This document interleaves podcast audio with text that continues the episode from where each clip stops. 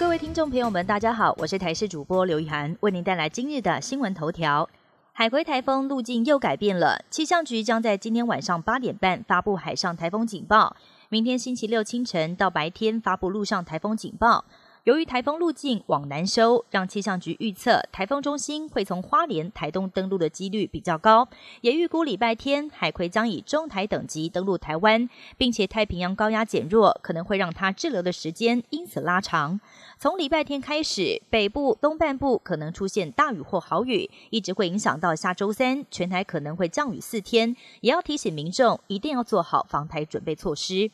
台湾第一枚自制气象卫星“猎风者”预计将在台湾时间十月五号上午九点三十六分搭乘火箭升空，将会针对低纬度地区的海面进行观测，带来重要的风场观测数据。国家太空中心表示，卫星看火箭脱离之后，将启动姿态控制来稳定卫星，预计在脱离火箭之后的十一小时跟台湾操控中心通联。美式卖场继先前爆出食安问题，如今又有民众投诉，中午买的长崎蛋糕到了晚上却发霉，抹茶蛋糕上出现白白一片，让他吓得直喊要退货。有网友看了表示无法理解美式卖场最近到底怎么了，而对此美式卖场回应，目前并没有收到会员联系，但是已经先暂停贩售这款商品，厘清事发原因。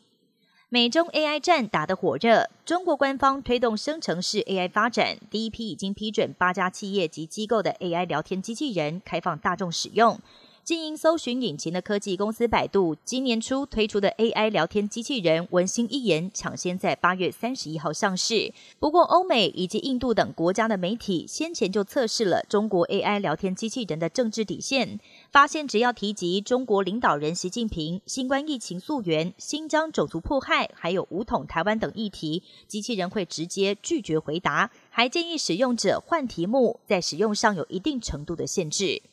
国际关注的 G20 峰会下个周末即将在印度新德里登场，外界预期美中两国元首渴望举行场边会谈，但路透社独家披露，中国国家主席习近平可能会缺席，意味着拜习会必须要等到十一月亚太经合会 APEC 才有可能实现。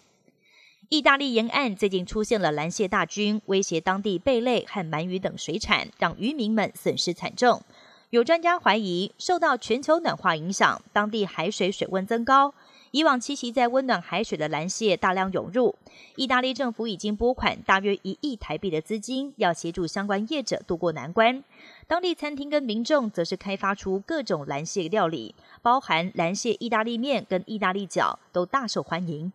以上新闻由台视新闻编辑播报。感谢您的收听，更多新闻内容请锁定台视各界新闻以及台视新闻 YouTube 频道。